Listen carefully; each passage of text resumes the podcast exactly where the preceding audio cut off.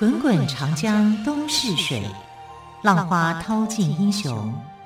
是非成败转头空。古今多少事，都付笑谈中。陪你说历史，汪培制作主持。欢迎朋友们收听今天的《陪你说历史》节目，我是汪培。同样再次为朋友们邀请到历史专栏作家于远炫老师来到我们节目当中。老师好，主持人好，听众朋友大家好。好，老师，你昨天谈到了鱼玄机的故事哦，也就唐朝豪放女的故事，我听了其实觉得不生唏嘘。一个这么好的女孩子，到后来因为情路坎坷而人生做了这么大的转变。那今天为我们介绍的才女。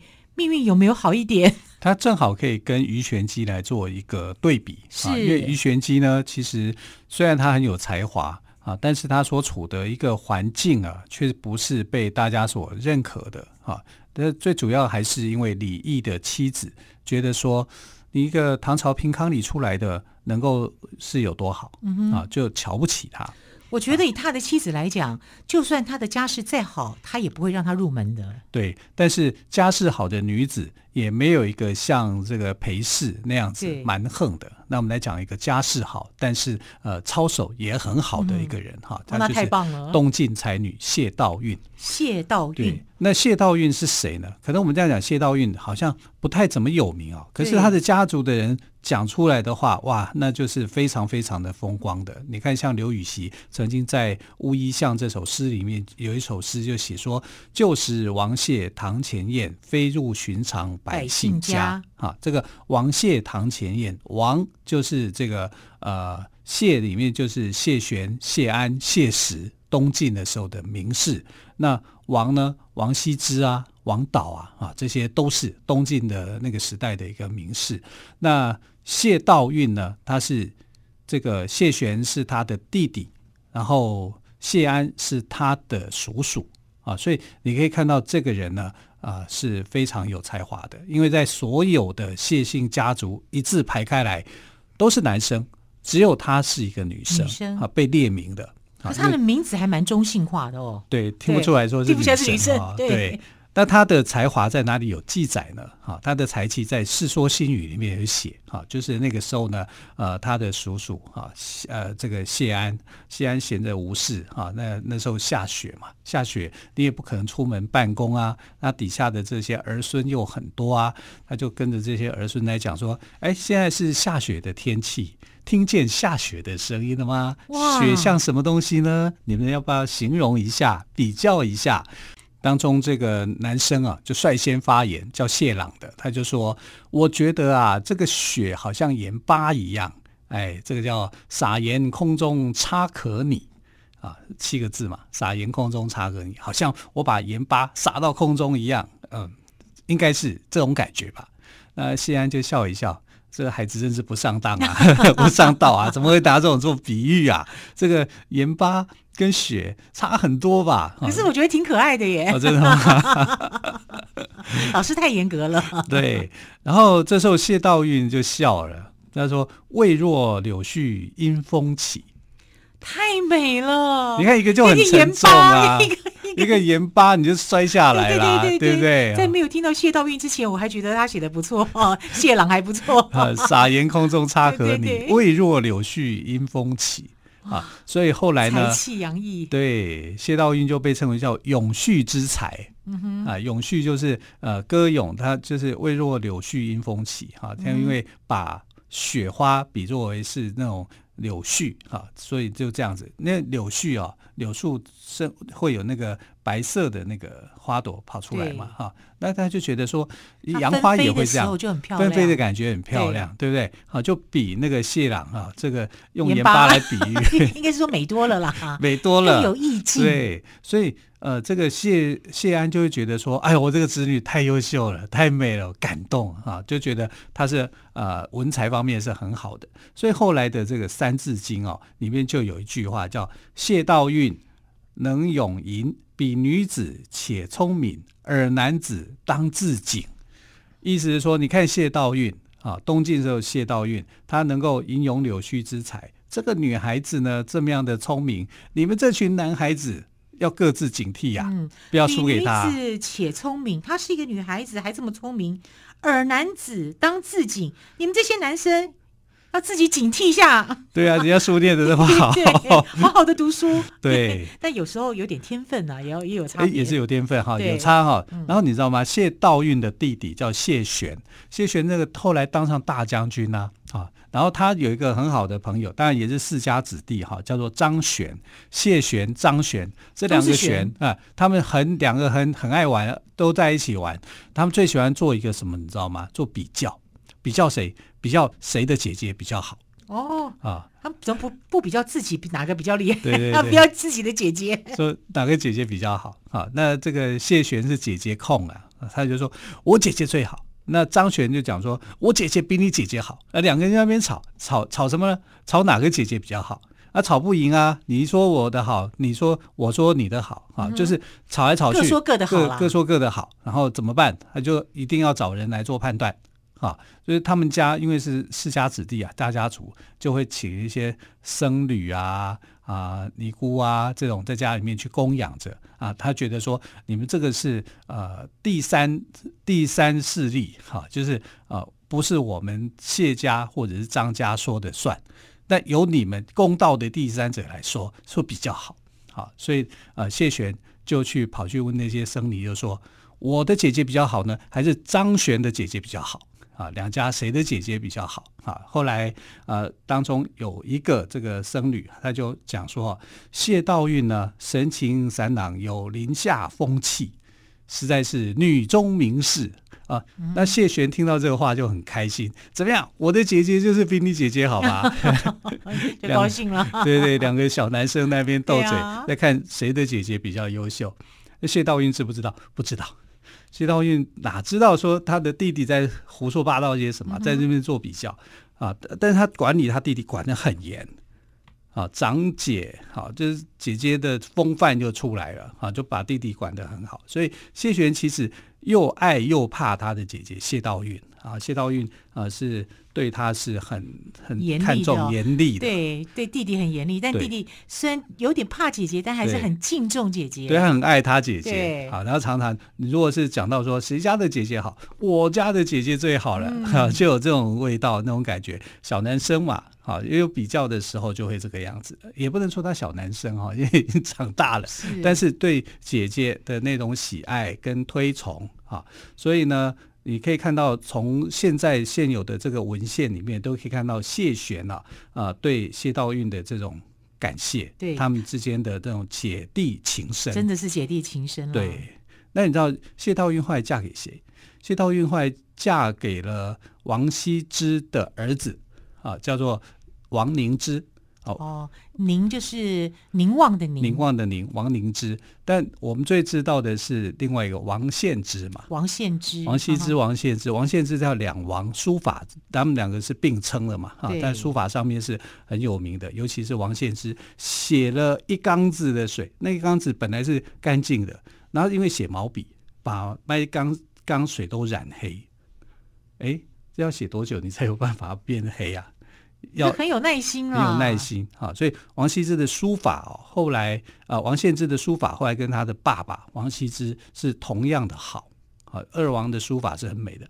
可是你有听过王凝之有什么表现吗？这倒是没有，好像就没听过嘛。对啊，对，我不讲你还不知道说王凝之原来是王羲之的儿子儿子。今天知道了，今天终于知道，然后他是谢道韫的老公哦，但是他个性如何呢？有些人。不重才华，但重个性啊。那就是很忠厚老实的一个人呐、啊哦。那这点倒不错了。那要那要谢道韫喜欢才行。但是谢道韫跟他相处的也平平，因为他才华不高啊，就是个性好啊，个性温厚啊，但是才华不高，没什么太多的这个才华。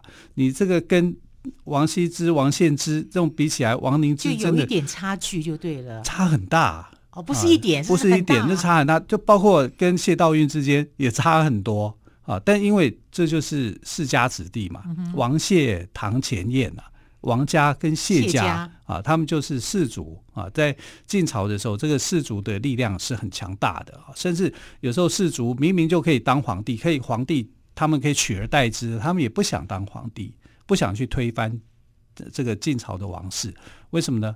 就当清朝皇室太辛苦、太可怜，还不如当这个臣子。当臣子，我还可以当地下皇帝，因为他们都听他们的嘛，氏族家族在掌控整个朝政嘛，啊，所以他们有这样的一个优势。啊呃，对谢道韫来讲呢，这一段婚姻呢、啊，因为王王凝之的这个资质太差，他们之间的心灵交流是非常有限的。对呀、啊，所以呢，谢道韫有时候会觉得很委屈，因为他回娘家的时候啊，就抱怨说。谢家兄弟都这么杰出，怎么他这个老先生 的先生差那么多？哎呀，这个王凝之简直庸才，你跟王羲、王献之比起来就差好多啊！呃，觉得自己其实是有点委委屈的啦啊，所以就跟丈夫之间相处有点不太如意。应该是说相敬如宾了哈啊，冷冰冰的冰，的冰对啊。可是谢道韫还是恪守他自己的那种本分、啊，对啊，相夫教。先生虽然才华不高，但还是忠厚老实啦。对呀、啊，所以即便如此，还是过着平淡的夫妻生活。对，那而且他跟这个王献之哈、啊、相处的也很好。王献之就等于是他的小叔嘛，小叔对啊。但是王献之有一个问题，他口才不好，然后紧张起来的时候常常结结巴巴。啊，他常常结结巴巴的时候呢，有人去为难王献之啊，然后就会他就会被为难住。那谢道韫有时候看到自己的小叔被欺负，来吧，我们来，我们来，我帮你辩论啊！哇，他连辩论都厉害啊，都厉害啊！他就围下一个帐，帐幕围着，他在后面啊，然后就去跟这个王羲、王献之辩论的那个人啊，就帮他辩论，而且辩论的非常的有道理。条理分明，讲完之后满堂喝彩。哇！如果在现在就可以成立演变社当社长。对呀、啊，所以王献之就非常喜欢他这个嫂嫂，对、哦，觉得他的嫂嫂太了不起了，太优秀了。这样好，更多关于谢道韫的故事，我们先休息一下，稍后再请岳轩老师来告诉我们。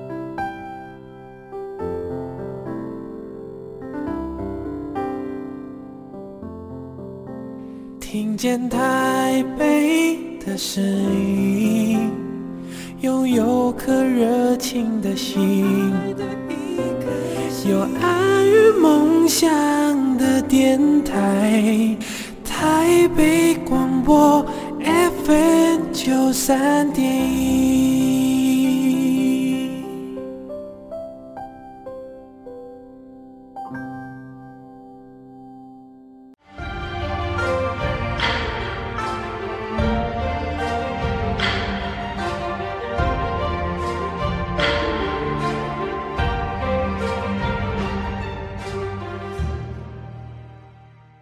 陪你说历史节目，我是汪培。今天我们特别来宾岳远轩老师为我们说的是东晋才女谢道韞的故事。好，老师刚刚有提到哦，谢道韞不但文采好，口才也很好，还可以帮小叔王献之来做辩论。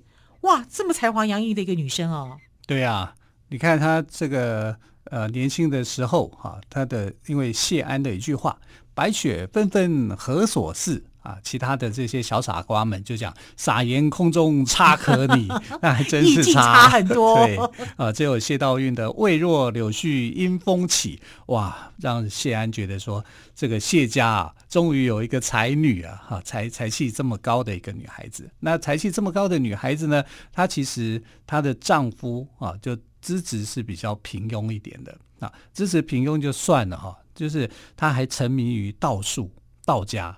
啊，在那个时候，东晋啊，这个道道家的道教的这个风气啊，其实还是蛮盛的哈。他们喜欢这种这个呃道家的一些方式。你看那个时候，呃，像葛洪啊，他他也是沉迷于道术嘛。啊，所以谢家的王凝之啊，你的王家的王凝之啊，他能够沉迷道术也是理所当然，好像感觉是世家子弟都会这样子。可是太沉迷就不好。好，为什么不好呢？因为他遇到了战乱，和平的年代里面遇到战乱了，整个人生思想观都会变。那这个战乱是怎么来的呢？呃，是因为有个叫做孙恩的人，他起来反叛。孙恩反叛的时候呢，王凝之那个时候他是郡守，那你应该要郡守要出来去对抗这个叛军呐、啊。可是王凝之没有，他想到说，我有千军万马，哎，请问千军万马从哪里来？在哪里？在道术里面，啊，在符咒里面，我请了千军万马，我下符啊。所以王灵芝他沉迷于道术吗？沉迷于道术，对。那沉迷于道术，你说有用吗？当然没有用啊，没用啊！你这个符下去的千兵万马还是不来啊？千万只蚂蚁会来啊，千千万只天兵天将没来啊！啊，没来没来以后，结果这个叛军孙恩就把王灵芝哈跟王灵芝的儿子全杀了。那就等于把谢道韫的先生跟小孩给杀了嘛？是啊，他就他就这样子。天哪！她的丈夫是这样过世的。那谢道韫那个时候，你看他是怎么样？一个妇道人家，他拿着剑上战场，提起宝剑上战场，跟这些叛军搏斗。他好有勇气哦。对啊，所以他不只是诗文好，才学好，勇气也加。嗯哼，他觉得有胆识了，有胆识。他觉得王灵芝。你碰到这种事情，你竟然还是这样的态度，好，这这真的是嫁错丈夫了，啊！可是即使是嫁错丈夫，劝也劝不动哎，这种。对啊，后来导致自己也死亡，儿子也跟着死，啊！所以他很生气，拿着宝剑就要跟这个叛军啊去决斗。嗯哼，那当然不是这些叛军的对手，对手啊，他就被抓起来了。那孙恩就觉得说，哎，谢道韫很特殊。因为你的你的老公是废物一个嘛，都被我杀了。可是你竟然敢反抗，拿着长剑就跟我要拼输赢，就没有在怕的。对，这份勇气呢，就他就让这个孙恩觉得很特别，他觉得很特别，他就问啊，一问之下，哎呀，这个肃然起敬啊，因为谢家那个时候就是名门嘛，对，哈，所以他敢这样的一个反抗，这个勇气竟然获得了孙恩的敬重，敬重，孙恩就。宽免了、赦免了这个谢家跟王家的人，这就没有杀他们。嗯哼，哎，很难得吧？对，所以这个是他的勇气救了大家。勇气救了大家。如果你还只是去想要说，我用道道法就是什么，然后贪生怕死啊，他可能就死了。